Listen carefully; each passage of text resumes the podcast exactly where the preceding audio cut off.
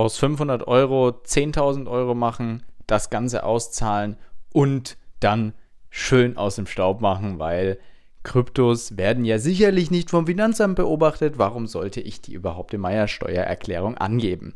Herzlich willkommen damit zu diesem Podcast. Gabriel ist hier und wir sprechen über Kryptowährungen. Und heute geht es mal so ein bisschen um kritische Themen, würde ich jetzt mal fast sagen, was deine Kryptowährungen und vor allem deinen Handel, falls du den doch äh, regelmäßig betreiben solltest, kaufst und also auch verkaufst, betrifft. Bedeutet also, was gibt es eigentlich für Steuern? Was fällt da so an und warum sollte man extrem aufpassen? Vorab natürlich, ich bin kein Steuerberater und alles, was ich mir hier von mir gebe in diesem wunderschönen, für euch kostenlos zur Verfügung gestellten Podcast, ist natürlich nicht unbedingt hundertprozentig für sicher zu nehmen und ich kann für keine Garantie hier gerade stehen, da ich eben kein Steuerberater bin. Das ist also keine steuerfachliche Beratung. Nichtsdestotrotz möchte ich meine Erfahrungen mit euch teilen und vor allem meine Gedanken zu dem Thema. Die Geschichte vom Anfang ist gar nicht so weit hergenommen. Es gibt wirklich viele Leute, die, die werden jetzt zwar immer weniger, aber in den letzten Jahren vielleicht mit kleinen Investitionen sehr hohe Gewinne gemacht haben. So, jetzt ist ja folgendes. In Deutschland haben wir den riesen Vorteil mit Kryptowährungen, dass der Spaß ja steuerfrei sein kann. Allerdings nur, wenn du auch deine Haltedauer wirklich einhältst, beziehungsweise diese Haltedauer von einem Jahr überschritten wird. Heißt also, wenn wir heute zum Beispiel, nehmen wir mal den 29. März, wenn wir am 29. oder wir nehmen jetzt mal den 1. April, wenn wir am 1. April 2023 zum Beispiel einen Bitcoin kaufen und den am 2. April 2024 verkaufen, müssen wir theoretisch noch keine Steuern zahlen. Kann alles noch kommen, keine Frage, wird aber nicht von heute auf morgen passieren. Damit sind Kryptowährungen und Edelmetalle übrigens die einzigen zwei Assets, die meiner Meinung nach nach so einer kurzen Haltedauer steuerfrei zu verkaufen sind. Bei Immobilien gibt es auch ähnliche Geschichten. Wenn man zum Beispiel drin gewohnt hat, kann man die gut verkaufen. Wenn man über einen gewissen Zeitraum, wenn man sie zum Beispiel zehn Jahre, glaube ich, gehalten hat, ich bin bei Immobilien nicht hundertprozentig sicher, muss ich sagen, wenn sie zehn Jahre gehalten hat, sind sie auch steuerfrei zu verkaufen. Das ist aber ein längerer Zeitraum. Bei Kryptos, wie gesagt, gilt das Ganze schon nach einem Jahr und einem Tag. Jetzt haben wir allerdings, um wieder auf die Story vom Anfang zurückzukommen, haben wir natürlich viele Leute, die sich gedacht haben, kurz vorm Bullrun vielleicht, no, ich kaufe mal ein paar Kryptos und zapp, zerrapp, nach zwei Monaten hat sich das Portfolio verzehn, verzwanzig, verfünfzigfacht. Bei vielen Leuten sind wirklich aus 50 Euro teilweise 10.000 Euro geworden. Oder aus einer größeren Summe eine noch, noch größere Summe. Und das haben viele dann schnell wieder abgestoßen. Heißt, sie haben, sagen wir, im November 2017 was gekauft, im Dezember 2017 war das Ganze brutal weit oben jetzt beispielsweise ähm, und du hast das ganze Zeug abgestoßen, hast es wieder in Euros umgerechnet und dir auf dein Bankkonto zurückgewiesen oder mit irgendeiner dubiosen Kryptokreditkarte einfach an einem Geldautomaten ausgezahlt. So, jetzt haben wir allerdings das Problem, dass du mit großer Wahrscheinlichkeit, wenn du bei einer einigermaßen seriösen Börse warst, dort einige Angaben machen musstest. Das ging damals noch nicht so weit, dass man Steuer-ID und so Geschichten angeben muss. Wenn du allerdings nach wie vor zum Beispiel mit einer Börse wie Binance handelst, dann musstest du innerhalb der letzten Jahre immer mehr Informationen weitergeben. Und das ist mittlerweile bei der Anmeldung schon, schon ziemlich krass geworden. Deswegen, also Binance hat ja nicht umsonst viele, viele Lizenzen und ist nicht umsonst eine der größten Börsen, die wir haben, sondern das hat seinen Grund. Die versuchen schon durchaus seriös zu handeln, durchaus natürlich eben auch, um einfach den, ähm, ja, den Ansprüchen von vielen Staaten ähm, gerecht zu werden und sagen zu können, jo, wir können unsere Geschäfte in Deutschland machen, jo, wir können unsere Geschäfte machen und so weiter in Amerika und in der Schweiz und wo auch immer. Heißt also, diese Börsen, diese Handelsplätze haben deine Daten sich geholt. Die sind ja alle KYC gesichert, bedeutet also, ist die Abkürzung von Know Your Customer. Yeah, toll, zu Deutsch kenne deinen Kunden. Und das ist einfach eine Identifika Identifikations- ähm, für die Börse, den Kunden eben zu identifizieren. Und da werden einfach viele, viele Daten geprüft, nicht nur deine Adresse, sondern in manchen Fällen auch die Steuer-ID. Heißt also, Binance legt diese Geschichten mit großer Sicherheit, wenn das Finanzamt nachfragt, von Deutschland, von wo auch immer, nachfragt, nach zum Beispiel ähm, Hans-Peter aus so und so, der, ähm, der hat vielleicht eventuell Kryptos gekauft, haben wir festgestellt, wir möchten eine Einsicht dann kann Binance auch die Sachen noch von vor zwei, drei Jahren, die Ein- und Auszahlungen vor allem, an das Finanzamt mit großer Wahrscheinlichkeit weiterleiten. Ich kann hier natürlich nichts versichern und auch niemandem sagen, ob und wie das wirklich passieren wird.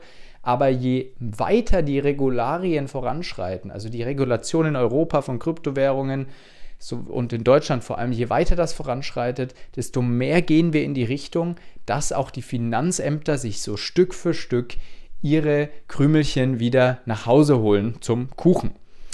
Weil eines könnt ihr euch sicher sein, das Finanzamt in Deutschland schläft nicht. Wir wissen es alle, Ämter schlafen äh, viel in Deutschland.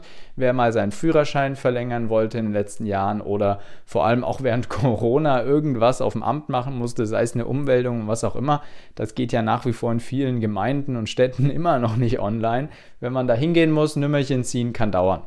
Wo es aber nicht lange dauert, vielleicht dauert es lange, aber es passiert auf jeden Fall, sind die Finanzamtangelegenheiten.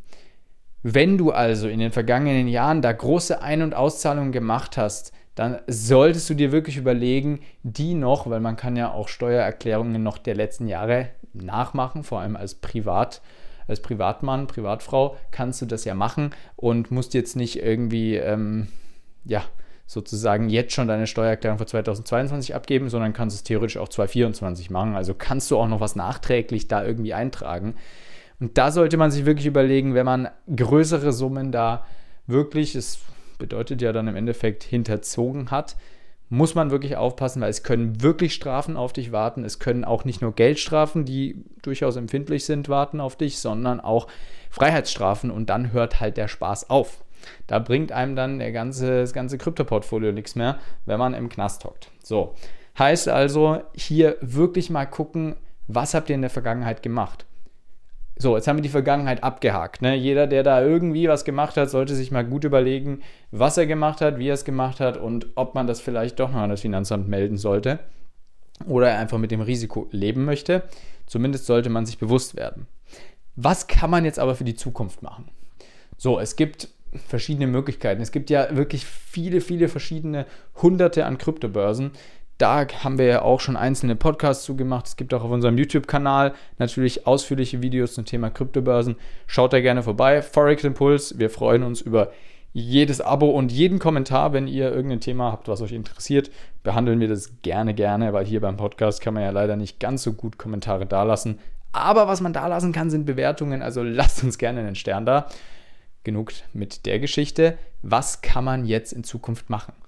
Ihr könnt, je nachdem, welche Börse ihr ausgewählt habt, gibt es die Möglichkeit, sogar ein Steuerinformationsblatt, also eine, wirklich eine Abwicklung von dem ganzen Steuerjahr, sich direkt rauszulassen. Und das kann man dann einfach in die Steuererklärung reingeben oder dem Finanzamt eben auf Anfrage geben, wenn man sowieso vielleicht keine ausgezahlten Gewinne hat. Hat man das trotzdem in der Hand und kann das nachweisen. Das gibt es allerdings nicht bei vielen Kryptobörsen. Bei Binance zum Beispiel müsst ihr, meines Wissens zumindest, ich habe es bis jetzt noch nicht gesehen und noch nicht genutzt, ähm, müsstet ihr wirklich jede einzelne Transaktion irgendwie ja, digital zumindest speichern, weil bei Binance ist auch nicht alles über Jahre hinweg einsehbar in eurem Account. Also ich habe zum Beispiel Transaktionen, die sehe ich nicht mehr von vor vier, fünf Jahren. Das kann durchaus sein. Es gibt ja zum Beispiel auch Coins, die vielleicht gar nicht mehr gelistet sind bei Binance oder gar nicht mehr existieren sogar. Und dann findet ihr auch den Transaktionsverlauf dazu nicht mehr. Euro Ein- und Auszahlungen sind eine andere Geschichte, die sind lang genug drin, aber trotzdem, wenn ihr Kryptos kauft und ihr sie wirklich unterhalb dieser Jahresfrist verkaufen wollt wieder, weil ihr einen hohen Gewinn damit vielleicht erzielt hattet, dann macht es natürlich auch Sinn, mal einen Teil umzumünzen in Euros zumindest für kurze Zeit, dann müsst ihr irgendwo das Ganze wirklich dokumentieren. Wenn es eine Excel-Tabelle ist, es ist Aufwand, aber es wird euch irgendwann den Arsch retten. Und auch für euch als Überblick ist es einfach mega gut, weil je mehr Börsen du hast, desto mehr ist die, desto größer ist die Wahrscheinlichkeit, dass du einen Überblick verlierst, wie viel Gewinne oder Verluste du irgendwo gemacht hast.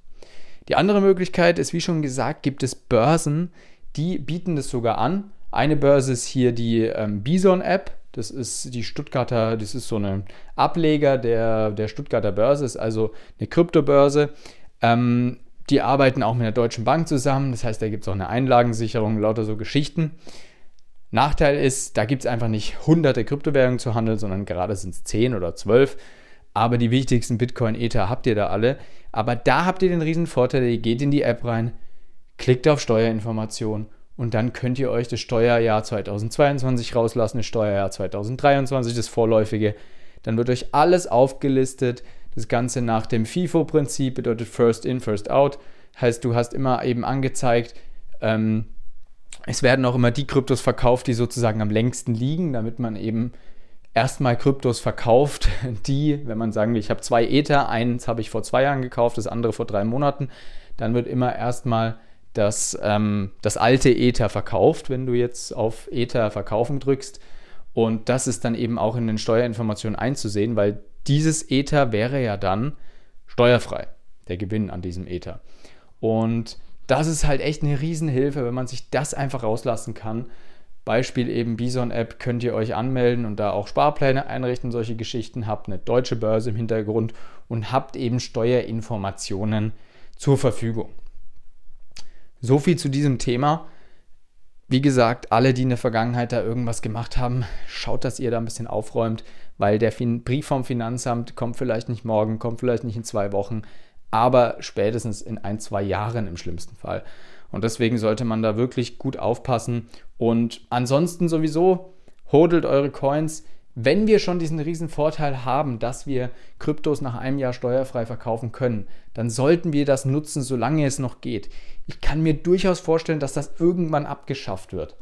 Ähm, dass die, ja, dass einfach die deutschen Behörden sich das nicht entgehen lassen wollen, Kryptowährungen härter zu versteuern. Bis jetzt ist eben noch diese Jahresfrist und wenn ihr das Geld nicht braucht und vor allem wenn eure Kryptos jetzt nicht bei 300% im Plus sind, dann braucht ihr ja auch kein Geld rausnehmen.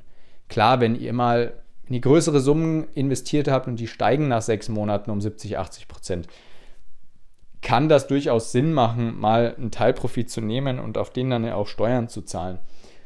Allerdings auch nur, ja, wenn man irgendwie das Geld dann anderweitig investiert oder irgendwas damit macht, weil wir wissen alle, die Inflation frisst unser Geld nach wie vor auf. Die Inflation in Deutschland ist immer noch sehr hoch und es wird sicherlich auch noch ein paar oder einige Monate, wenn nicht sogar ein, zwei Jahre so weitergehen.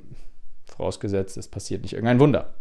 So viel zu dem Thema. Ich hoffe, ihr konntet einiges mitnehmen. Ich wünsche euch einen guten Start ins Wochenende für alle, die das jetzt am Donnerstag oder Freitag hören, diesen Podcast lasst mir uns doch gerne ein Sternchen da auf Spotify oder auf welchem äh, Podcast-Plattform ihr auch immer das anguckt. Wir würden uns freuen. Es hilft uns vor allem sehr kleinen, kleineren Podcasts, die einfach ja, guten Content, kostenlosen Content liefern. Da ist jeder Stern Gold wert. Ich danke euch. Bis bald. Ciao.